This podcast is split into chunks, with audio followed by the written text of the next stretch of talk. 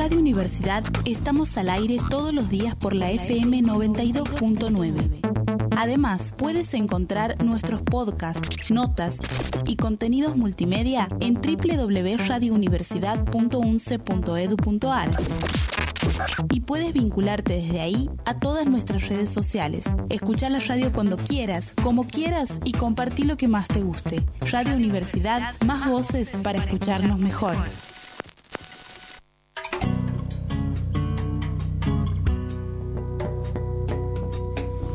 Muy buenas noches, bienvenidos un nuevo miércoles a la Radio Universidad Nacional Santiago del Estero con el programa que se ha dado a llamar Hablemos de Justicia. Hoy conduce quien les habla, siempre el burro por delante, Álvaro Jesús Rodríguez Montesinos, con el doctor Héctor José María Salomón. Día lindo hoy, ha salido el solcito, bien bonito, y parece que se va a mantener de la misma forma hasta el fin de semana lo que está bueno es que el sábado al parecer abre la feria de Upianita. Este, lo que garantiza un buen folclore y uno puede llegar a visitarse como quien, como una empanadita, está lindo. Habrá que ir. Y viendo el pronóstico aquí, obviamente que yo lo veo el pronóstico en el teléfono, ¿no? Una aplicación del teléfono que les comparto radialmente. No soy como Franchella en la película Granizo, no garantizamos nada. Pero el por Upianita y escuchar un buen folclore como buen santiagueño. ¿Qué opina usted, Héctor, de esto? Eh, me encanta. Estoy esperando esto. Está esperando, claro. Y ahora se viene julio, el mes de Santiago, y van a venir importantes, importantes festejos en la ciudad. Sí, sí, ya me han hablado de la marcha de los bombos, estoy ansioso. Ansioso de escuchar repiquetear la vigilia, los bombos, de la parte más linda que 15, 16. Estamos hablando de un día antes, digamos la noche anterior, uno ya está preparándose, compartiendo un locrito, unas empanaditas, unos pastelitos, como le decimos nosotros, que son empanadas fritas, creo que le dicen en Salta o no. Estamos invitando a, gente amiga que venga, porque por lo que se viene visto en las páginas, lo que ha sido años anteriores, Peteco. Estamos volviendo después de la pandemia, ojo, ah, ojo el pequinés, ¿eh? esto estamos hablando de que van a ser eh, festejos doble, por lo menos. Mínimamente, no sé si triple, ¿eh? va a ser espectacular y bueno, auguramos este, que sean aprovechados por todos los santiagueños y que vivan esta fiesta, ¿no? hoy el programa de hoy vamos a dedicarlo pura y exclusivamente a la Corte Suprema de Justicia de la Nación, el federalismo, la Corte ampliada, con una frasecita que hemos escuchado hoy en un plenario, con la que ha arrancado uno de los gobernadores que estaba, que de la Corte no se habla. La Corte, ¿no? la Corte no se habla, nadie habla de la historia de la Corte, nadie, siempre se estudia la historia del Ejecutivo. Como que la palabra prohibida, dicho. Palabra prohibida. Palabra prohibida no se habla. de la corte, de la corte no se habla, dijo Rodríguez A. el Alberto Rodríguez A. Muy bien, ¿no? Ha estado muy bien, ha estado muy, bien. También ha estado en esta, eh, en esta, en este plenario de asuntos constitucionales y justicia del Senado de la Nación hoy alrededor de las 2 de la tarde han estado eh, diferentes gobernadores, entre ellos estaba el gobernador Zamora, estaba... Muy bien Zamora también. Zamora, excelente, yo creo que son los, que más se han destacado, ¿no? De lo que hemos visto y de lo que se muestra, porque incluso se hace una abstracción de lo más importante y es lo que suben los medios. ¿Y quién suben? A Zamora y a Rodríguez A.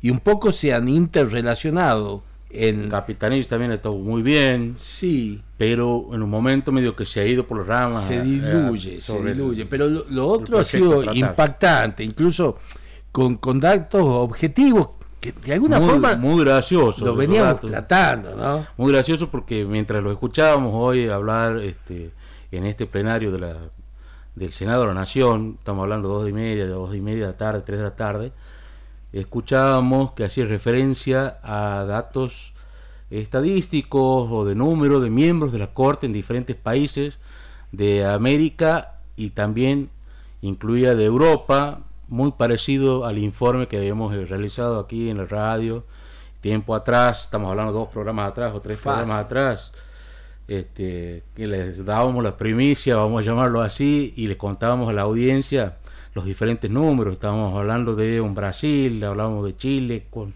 22 miembros, de España, de Francia con 120 consejeros, este, y nombrábamos los diferentes. Eh, está esto igual cargado en el podcast, porque este programa sale al aire por este, onda modulada, por FM en el 92.9 del dial, por si lo tienen corridito, apúntenle bien, 92.9. Y si no, nos pueden escuchar también a través de los podcasts. Estamos en Spotify, en Anchor y otros podcasts más que, este, o plataformas más que levantan automáticamente eh, apenas lo publicamos y van a poder escuchar los programas pasados de lo que estábamos hablando, del informe, de la cantidad de miembros de la Corte. Y cuando así hincapié eh, en el proyecto que se, que se pretende este, elevar para tratamiento, hablaban de 25 miembros, como lo habíamos dicho. Y de acá lo importante. Con paridad de género. Se me corta un poquito. Se te corta un poquito. Vos sabés que lo, importante que creo, Alvarito y, y, toda la audiencia, lo importante es que nos han esclarecido, además, me, me pareció muy, muy claro, muy transparente la exposición, la interrelación de los gobernadores, me gustó mucho. Me gustó mucho el tema de... Eh... Me explicó cómo serían los 25. Y en realidad no estamos hablando de 25, estamos hablando de 29. Eh, claro, hablando de 25 a futuro, 25 nuevos manteniendo los cuatro actuales, que eso es lo que nosotros en los programas anteriores estábamos en la duda y nos preguntábamos. ¿Qué hacía Santa Fe, Córdoba? Claro, que ellos, bueno, ¿qué van a hacer? Van a tener tres, tres este, miembros. No importa. Bueno, entonces eh, se ha esclarecido un poco y es un miembro por cada provincia, son 23 provincias, 24 con Ciudad Autónoma de Buenos Aires y uno representativo de la Nación, Argentina, exclusividad todos estos 23 miembros, 24 propuestos tanto por cada gobernador de provincia como por el jefe de gobierno de la ciudad, autónoma. y uno propuesto por el presidente. Con paridad de género. Con paridad de género. ¿Qué quiere decir esto? Que tiene que hacerse, decía de forma medio graciosa este, Rodríguez A, como en vez de una terna, una cuaterna. Una cuaterna. Una cuaterna donde haya por provincia dos varones, dos mujeres o dos personas del colectivo LGBT. Q, más. Más. QA más. QA más. Ah, bárbaro. Sí. Se van sumando. Obvio, obvio, pero el más era como. El más era inclusivo. Inclusivo, digamos. Este, que propongan cuatro, cuatro personas por provincia y de esas cuatro personas se vaya eligiendo con paridad de género. Por ejemplo, si a Santiago le toca la, representación del varón, será que Tucumán la mujer, Salta la mujer y Jujuy el varón. Y exactamente, y, todos a, a, propuesta de los, gobernadores. de los gobernadores, pero con una salvedad, que la persona que propongan sea de neto corte académico, probado, multi facético, vamos a llamarlo así, es decir, que aborde las diferentes ramas del derecho, no es sencillo. ¿eh? No hay muchos. No es sencillo. Estamos hablando de la especialidad y subespecialidad. Hay algunas personas que son especialistas o muy especialistas en, alguna, rama, en alguna rama específica y después lo sacan de esa rama específica agua. Y como dice Héctor aquí hacen un poquito de agua no, tiene la misma experticia que en las otras ramas. no, un poquito. Hacen agua. Bueno, no, no quiero ser tan atacante, ¿no? pero sí.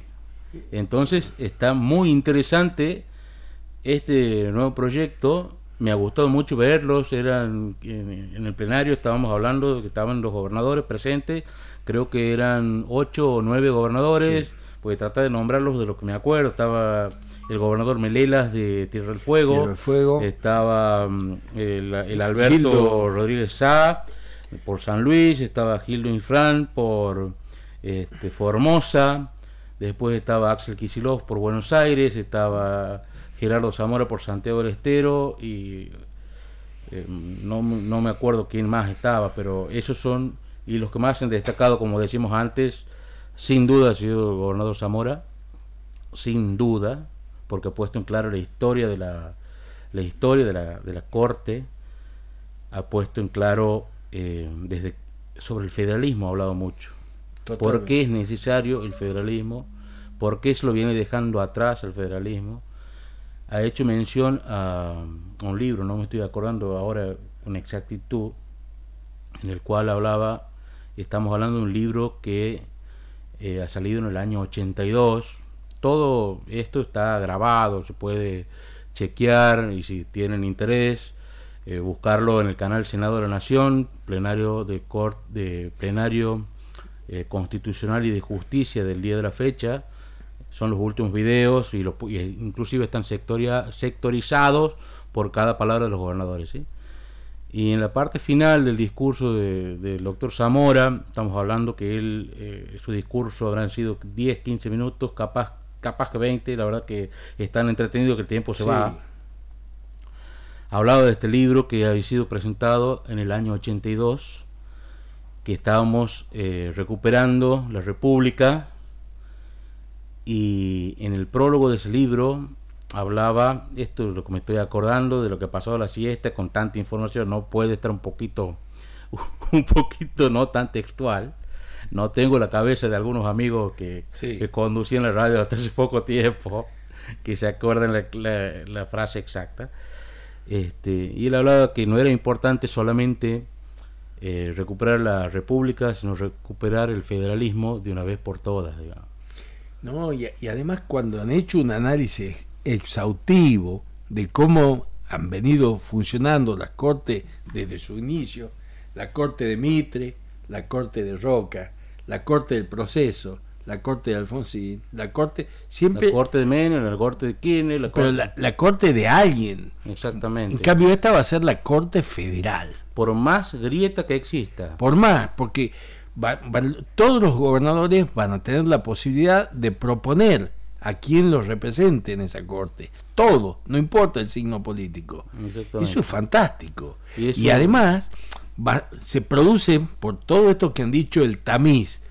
A ver, ¿quién son los más expertos? No, no mandemos a cualquiera. Claro, no mandemos un lobista. Un lobista, un amiguito. Mandemos a gente capacitada. Mandemos gente de peso. Claro de peso, que sepa el razonamiento judicial, que tenga la independencia.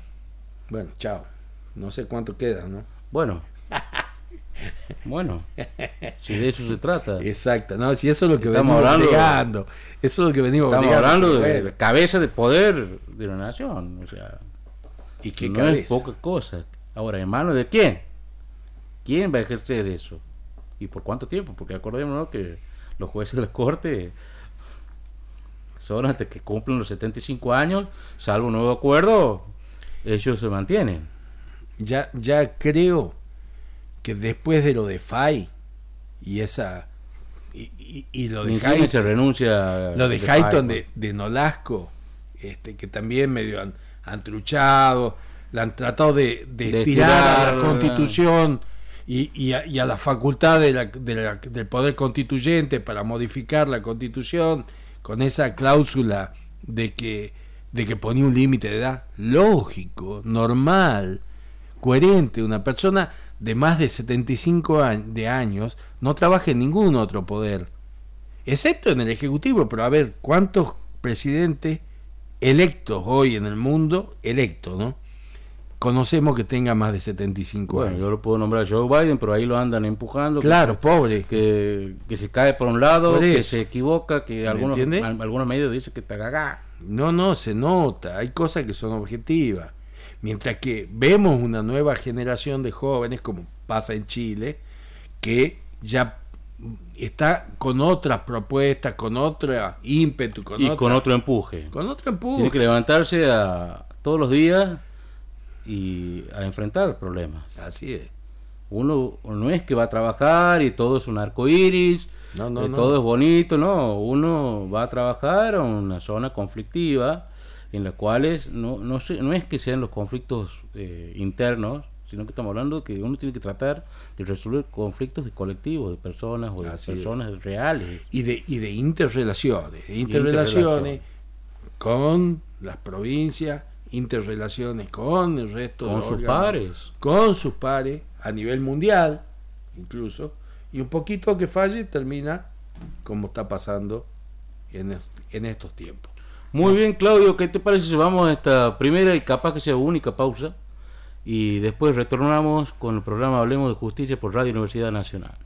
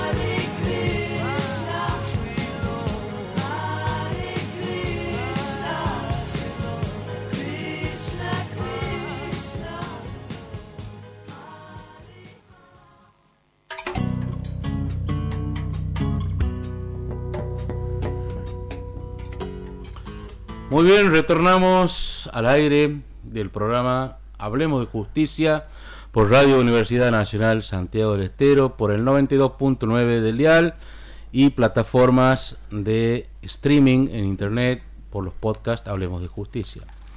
Nos van a encontrar en Spotify y otros sitios similares.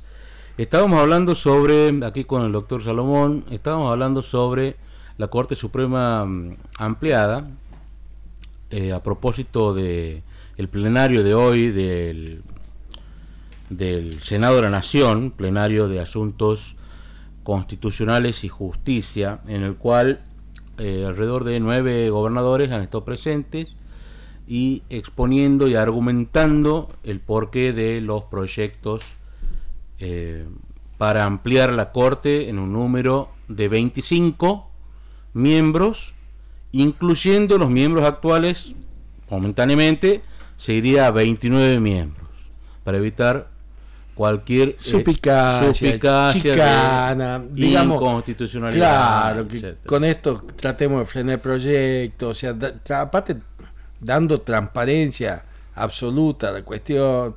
Y bueno, yo creo que, lo he dicho también en ese programa, creo que esta movida de los gobernadores es sustancial muestra que la, pelota está en, el pie de ellos. Por primera vez en mucho tiempo veo que la pelota la tienen los gobernadores más que la presidencia de la nación propiamente dicha. Y eh, si me permitís, te quiero contar de que esto, acá en Santiago del Estero, eh, ha tenido un como el generador de, de, la cuestión. El motor. El motor. Arrancó el, el gobernador, este, creo que se está instalando en la comunidad el tema de, la, posibilidad y la necesidad de ampliación de la Corte. Y esto ha llegado, y, esto también es una buena noticia que hay que darla, al Colegio de Abogados de Santiago del Estero. El Colegio de Abogados de Santiago del Estero, con fecha 16 de junio del 2022, después de un, un estudio, una charla previa de de sus integrantes, sacó una resolución que lleva el número letra A número 822. Si me permitís, por favor, adelante. Dice, resuelve declarar de interés profesional para el ejercicio de la abogacía en Santiago del Estero al apoyo que propicia una nueva integración de la Corte Suprema de Justicia de la Nación en cuanto a su espíritu federal y perspectiva de género, con condiciones para cumplir satisfactoriamente su rol institucional de resolver en tiempo y forma los conflictos de los ciudadanos y garantizar la supremacía de las normas constitucionales. Fantástico. El primer colegio de abogados de todo el país que saca algo así. Creo que va a replicarse en otros colegios de abogados. Pero por lo pronto, un tapié inicial de algo importantísimo. O sea, tenemos en esto el acompañamiento de la matrícula. El acompañamiento pleno del, libre ejercicio de la profesión. Libre ejercicio de la profesión. Porque además, como bien lo explicó hoy el gobernador Zamora, la Corte tiene, y, también Rodríguez A, porque hay que ser este, coherente e integral, marcaron que a la Corte llegan por lo menos 15.000 causas al año. Y, 8.000 con sentencia y 7.000... ¿Me entiende? Y, y por, las distintas vías que llega a la Corte, llámese por un recurso de arbitrariedad, por un recurso de queja, muchos mucho de los cuales, como decía, ido un poco por los ramas capitanil, pero tiene razón, le ponen la plancha de, del 280 y vuelve el recurso, no lo tratan, o sea, no cumpliendo las pautas convencionales de que la resolución, aunque sea con un rechazo, tiene que ser fundamentada y con la plancha del 280 no fundamenta nada. ¿ah? Claro. Y, bueno, Zamora también hablaba un poco de eh, que existían dos fallos, ¿no? bastante crítico y bien duro, en el cual decía que había este, un fallo de primera y un fallo, de, segunda. O sea, el fallo de primera, bueno, que era tratado realmente por los miembros de la Corte Suprema de Justicia de la Nación, y en cambio los fallos menores o de segunda eran tratados por eh, secretarios, relatores, y ellos firmaban, y, digamos. Y lo, han, y lo han afirmado, y como vos mencionabas, lo pueden ver en, en el video del Senado del día de la fecha, dice que en las famosas reuniones de acuerdo de la Corte, que se hacen a veces cada 15 días, a veces una vez al mes. Los martes, históricamente los martes. Pero no es todos los martes. No es todos los martes. ¿eh? Dice que se juntan, firman, y después que firman... Dialogan. Después que firman, dialogan. hay algo importante como para comunicar al periodismo, algo que hayamos firmado, como preguntándole a los demás. O sea, nosotros... No saben lo que firman. Nosotros vemos esto, cómo se trabaja en, el Superior Tribunal de acá, y no sucede esto. Las cosas se estudian con plenitud. Y, y, muchas veces suben y bajan con que esta frase no me gusta, que corregí, pero mucho se estudia. Lo que me han dicho me ha sorprendido para mal, porque además estamos hablando de máximo los cinco planos la sentencia. Claro, claro, por supuesto. Mm. ¿Eh? Y un poco después ya le contamos que si usted quiere, a valiente que usted es un experto ya de las cortes, de lo que son las estructuras de la sentencia, le podemos contar a la gente qué son esos cinco planos de la sentencia. Pero con tanta irresponsabilidad se manejan, ¿cómo no nos vamos a merecer una mejor justicia? Una justicia ampliada, una justicia progresiva, bueno, y una justicia estudiada. Esto iba de la mano con lo que hablábamos en programas anteriores. Eh, sobre la calidad de esa sentencia, ¿no? Claro. La calidad de la sentencia. La calidad de la sentencia no, no puede, este, bueno, Zamora hoy decía, las matemáticas dan que tienen que sacar una sentencia todos los días. 60. Perdón, 69 sentencias por día. Por día. Eso daba un promedio de una sentencia cada media hora. Claro. Todos los días. Claro. Imposible. Era imposible. Imposible. Imposible. Ah. Bueno, esto lo había dicho también. Eh, siendo improlijo es imposible. imposible. es cierto. Con copy and paste es imposible. Claro. Este, esto eh, que dice el doctor Zamora, también lo dijo el doctor Zaffaroni, ¿no? Sí. No es que lo dice únicamente no, no. el gobernador Zamora. Y lo dice Zaffaroni con conocimiento, de la causa desde adentro. Desde adentro. O sea, Zaffaroni ha sido un crítico desde adentro de la propia Corte, cuando se fue de la Corte a la Corte Interamericana, siguió marcando de los errores. no cualquiera llega a la Corte Interamericana. No cualquiera llega a la Corte Interamericana. Y además se destaca en la Corte Interamericana, porque también no es que, ha ido a pasear a la Corte Interamericana. ¿Me entiendes? Eh, después también en, eh, en la locución del, del, gobernador Zamora hablaba este, de que los temas que se trataban eran temas impuestos por los medios. También. Temas impuestos por los medios y eran fieles al... Ha sido muy crítico y muy duro en su palabra. Yo les recomiendo nuevamente que vayan y vean, busquen por favor canal del Senado de la Nación Argentina, el canal, de el canal de la, del Senado en el YouTube y busquen el día de hoy el plenario constitucional y de justicia eh, está sectorizado, lo vuelvo a decir, lo he dicho en el, en el en, el, ¿cómo se llama? Anteriormente en este programa, eh, está sectorizado por gobernadores, por la palabra de cada uno de ellos. Y búsquenlo especialmente al gobernador Zamora, que ha hablado muy bien, muy crítico y con mucho argumento de por qué debe ser la Corte Suprema de Justicia de la Nación ampliada en número y asegurar... en calidad en número, en calidad y asegurando dos cosas fundamentales, federalismo, federalismo y género. Y género, que haya equidad. Que haya equidad. Ahí el Colegio de Abogados hablaba de perspectiva de género. Sí, sí. No, no hablaba Está bien. Por ahí puede haber un algún error. Un error de, semántica, pero lo, de fondo, digamos, la, la, la, idea y, y, el, y esto de darle puntapié inicial no es fácil. No. No es fácil. Ahí estamos hablando que por lo menos hay un colegio de abogados por provincia, algunas provincias tienen Hay algunos que tienen más. Tucumán creo que tiene dos, y, Buenos Aires debe tener, qué sé yo, 30. ¿Me entiendes?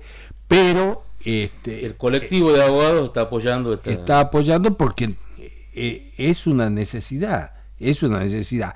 Y la idea es que pasemos la barrera de los que meramente estamos interesados en lo que es la justicia, porque estamos cerca, porque la vivimos este, a diario, por un montón de cosas. Creo que esto es una, una cuestión que nos interesa a toda la sociedad. Creo que los, los chicos, que chicos y no tan chicos, y chicas y chiques que están estudiando en los distintos medios, digamos, especialmente ya desde los últimos grados de la primaria, todo lo que es secundaria y fundamentalmente universitario, no es un tema menor que de no charla, digamos. Creo que es casi... Está instalado en la mesa. Tiene que, tiene que estar instalado en la mesa porque nos importa todo como sociedad. Y en la medida que nos involucremos como sociedad no nos lleva puesto nadie. En la medida que nosotros dejemos estar, dejamos pasar, viene cualquier este, gritoncito diciendo dos macanas y nos convence. Entonces, formémonos. Y estas cosas son las importantes. Estos gobernadores que estaban dialogando en este plenario, exponiendo sus argumentos del proyecto a presentar, eh, hablaban que eh, había diferentes proyectos y entre todos los gobernadores juntos, sin grieta, porque vamos a entender, no todos los gobernadores tienen el mismo signo político. Obvio. Pero sin embargo el diálogo existe. Y todos concuerdan o coinciden. Hablo de todos, que en realidad no son todos. pero, estamos hablando de que son 22. Está bien, estamos sobre 24. 22 de 24 es una mayoría absoluta. Y, de eso que le estamos dando categoría de provincia, ciudad ¿eh? bueno, también estamos siendo generosos una crítica muy, muy dura sobre el municipio de, la ciudad de Buenos Aires este, y después este, ahora ciudad autónoma. Eh, ha hecho una crítica, creo que ha sido Capitanich. También interesante. Es que no nos olvidemos que hay una causa que involucra a todas las provincias y, este, y a la ciudad autónoma, donde incluso, como, como adelantaba también el gobernador Zamora, y hacía referencia a cómo los medios instalan algunas cuestiones. Ya hace más de un mes, el grupo Clarín instaló de que salía el fallo a favor de la Ciudad Autónoma de Buenos Aires. ¿Qué significa que salga un fallo a favor de la Ciudad Autónoma de Buenos Aires? Quitarle al resto del país. Quitarle al resto del país en este caso recursos. unos recursos importantísimos de coparticipación con la cual se puede hacer obras, pagar sueldos, hacer un montón de cosas. O sea, que lo que estamos hablando no es algo que no le importe a todo el mundo, por el contrario, es algo sustancial. Y volviendo al tema de la grieta, este fallo que promueve el grupo Clarín ha logrado que dentro del mismo espacio político de la oposición, por ejemplo el gobernador Jujuy, se distancie plenamente de lo que es eh, el, jefe, el jefe de la ciudad autónoma. Públicamente este, totalmente en contra del fallo. ¿Por qué? Porque se ve perjudicado. ¿Quién se ve perjudicado? Su territorio. Obvio. Él por más que por más que él represente a ese partido político y que haya sido elegido por esas personas, él gobierna para todos. Claro. Y es muy difícil gobernar sin la billetera. Y si te está robando tu hermano, aunque sea tu hermano, te está robando. Aunque sea tu hermano, te enojas tu hermano te está, te está, te está choreando. Vamos a hablarlo así, coloquialmente. Te está sacando la guita. Y eh, tu hermano paga 18 mangos el colectivo y vos pagas los 85. Claro, y tu hermano hace tres veces o cuatro pone baldosa y vos no podés pagar un sueldo. ¿Eh? Es tremendo, es tremendo. Y todo es, todos estos temas, ¿quiénes lo definen? ¿Por qué es tan importante? ¿Quién define todo la Corte. La Corte Suprema de Justicia. Ahora, con esto, con esta movida, tremenda movida. Yo no tengo. Hablaba de la Liga de Gobernadores del gobernador Zamora también. Ah, yo no tengo una referencia. Eh, a mí soy un apasionado del sistema democrático. Em, desde de los 17 años que he militado políticamente y, y la verdad que no recuerdo nunca una convergencia de gobernadores con fuerza y planteos concretos de este tipo y con esta profundidad, nunca. No sé vos, Álvaro. Vos sos más chico. Yo pues. soy más chico, pero bueno, sí, gracias. soy más chico, no llego a los 40, pero este, estamos hablando de 40 años de edad, ¿no? No estamos hablando de kilos, paso, rápido. kilos. No, no, no nos autodiscriminemos. Uno se ríe un poco. Y otra de los temas que se trataban en este plenario era sobre la idoneidad de el representante de cada provincia con la paridad de género. Pero no basta ser únicamente abogado para ser juez de la corte, es lo que decían los gobernadores aquí en este plenario. Hablaban de que sean académicos, o sea, que sean gobernadores de neto corte académico, con especialidad múltiple, perdón, eh, juristas, juristas. Futuros jueces de la corte. Futuros jueces de la corte, con neto corte académico, y que sean multidisciplinarios. ¿Sí? O vamos a llamar, como dice el doctor Schugler, nos, explicaba programas pasados, transdisciplinarios. Que conozcan de todas las ramas del derecho. Y a razón de, eso... no pretendemos que sea un juez Hércules, pero pegando en el palo. Pegando en el palo. Eh, ¿Quién era el juez Hércules que menciona Héctor Salomón aquí, el doctor Salomón, el juez que se denomina Hércules es el omnisciente, conocedor de las fuentes y razones mismas del derecho, capaz de encontrar la respuesta correcta para la resolución de un caso concreto, logrando incluso apartarse de la norma injusta, haciendo prevalecer ante todo la justicia y los derechos de las personas. Ese juez Hércules de Ronald Working ese eh, juez Hércules es al que todo jurista debería aspirar, todo juez debería aspirar a llegar. Es muy difícil, no existe una persona que sepa todo de todo. Pero si existe, ¿eh? conozco, conozco un par que, pero encima tiene la humildad de decirlo que no sabe todo y que sigue aprendiendo el día de es, es impresionante. Este, lo que tenemos el gusto de trabajar, conocemos de quién estamos hablando. Em, Casi que tenemos un candidato, digamos. no, bueno, bueno, eso es, únicamente este, elección del gobernador Samuel. Así es, así es. Eh, pero él también me hablaba de los sabios ignorantes.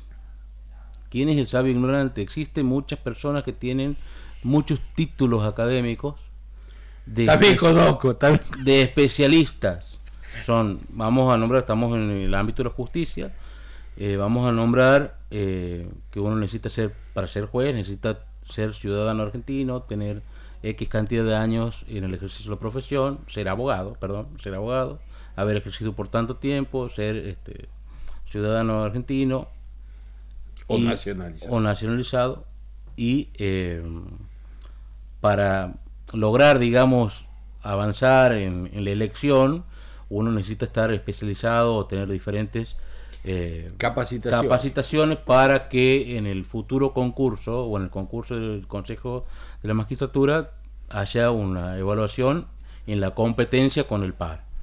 Estamos hablando de personas que son abogados, especialistas en una rama específica, especialistas en esto, en especialistas, y se van haciendo especialistas de especialistas, de especialistas, de especialistas, de especialistas, pero siempre en una misma rama.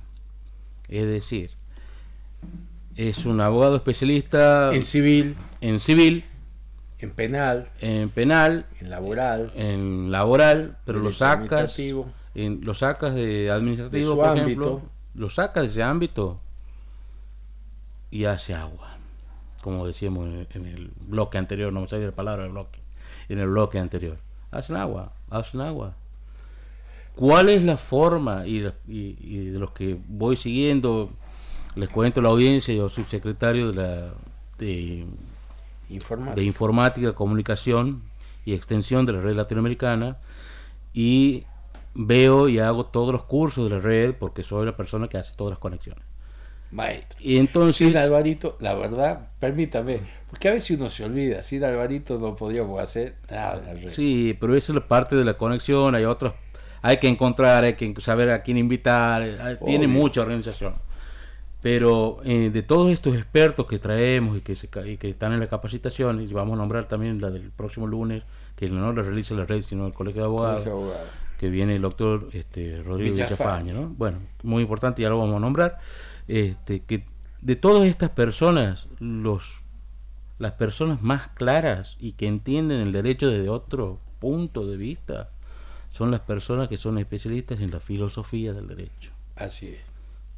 La filosofía es, la madre, es, determinante. Es determinante. Porque ayuda, coayuda, porque la gente por ahí escucha que es importante que una sentencia esté imbuida, entre otras cosas, de la sana crítica. ¿Y qué es la sana crítica? Sana crítica racional. ¿Qué es la sana crítica racional? ¿Cuándo podemos decir que una sentencia tiene esto? No sé lo que es, pero yo lo aplico, decían algunos. En algunos exámenes que he visto. Todo, pero no sé bien explicarlo. Por esto es importante la filosofía, porque la, una sentencia es una unidad lógica. O sea, tiene... Tiene los cinco planos que hablábamos en el bloque anterior. Tiene los cinco planos, pero tiene justamente que tener un sentido lógico. ¿Qué quiere decir que tenga un sentido lógico? Que si yo estoy diciendo, no puedo decir, yo dicto esta sentencia porque el perito contable o el perito ingeniero ha dicho que tiene razón el actor o el demandado. No.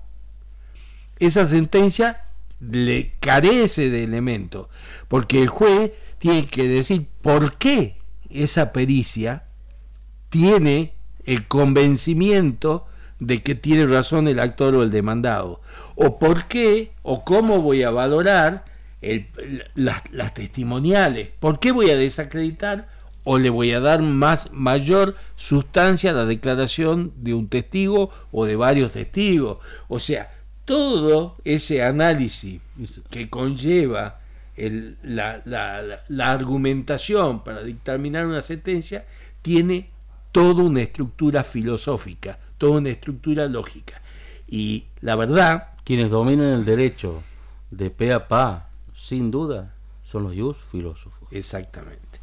Directamente. Yo creo fielmente que los jueces que están buscando, los gobernadores, están buscando jus filósofos con paridad de género, con, como lo dice el, Colegio de Abogados, que no me parece mal, con perspectiva de género, porque también existen mujeres que son más machistas que, que los hombres. Eh, lo hemos hablado también en programas anteriores que programas anteriores. hemos sido creados criados criados por, por, por, madres que tenían mucho de patriarcal. No se trata solamente del género Exactamente. con el que nacemos, sino también de la perspectiva con la que lo observemos.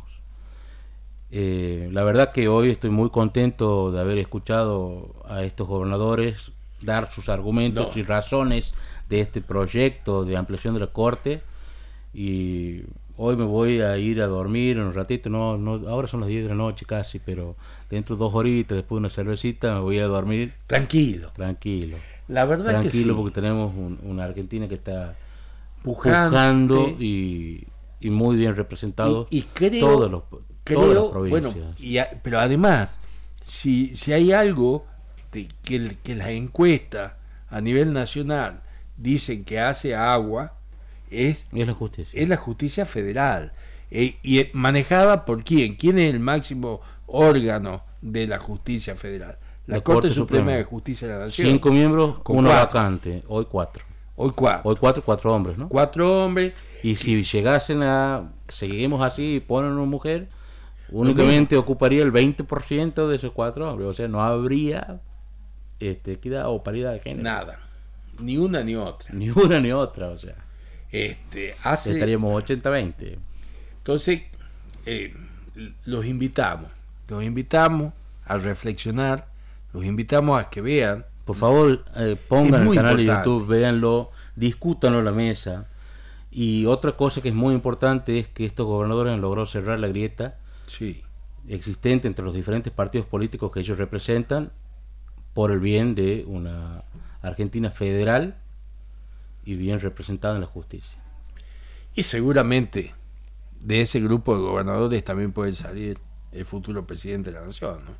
Sin duda, sin duda estamos hablando de que el próximo año tenemos elecciones.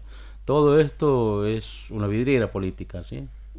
Yo creo que hoy los gobernadores pasaron por esa vidriera. Estaría bueno que, todos podamos verlo. Yo creo que me voy a ver de nuevo algunas cosas. Directamente unos picaditos, un quesito, una aceitunita, una cerveza y poner el canal de YouTube para ver el Senado de la Nación. Eh, estamos en horario, Héctor, no nos pasemos. Los invitamos el próximo miércoles, hablemos de justicia por Radio Universidad Nacional. Eh, hasta la próxima. Gracias, Claudio. Gracias, Claudio. Gracias.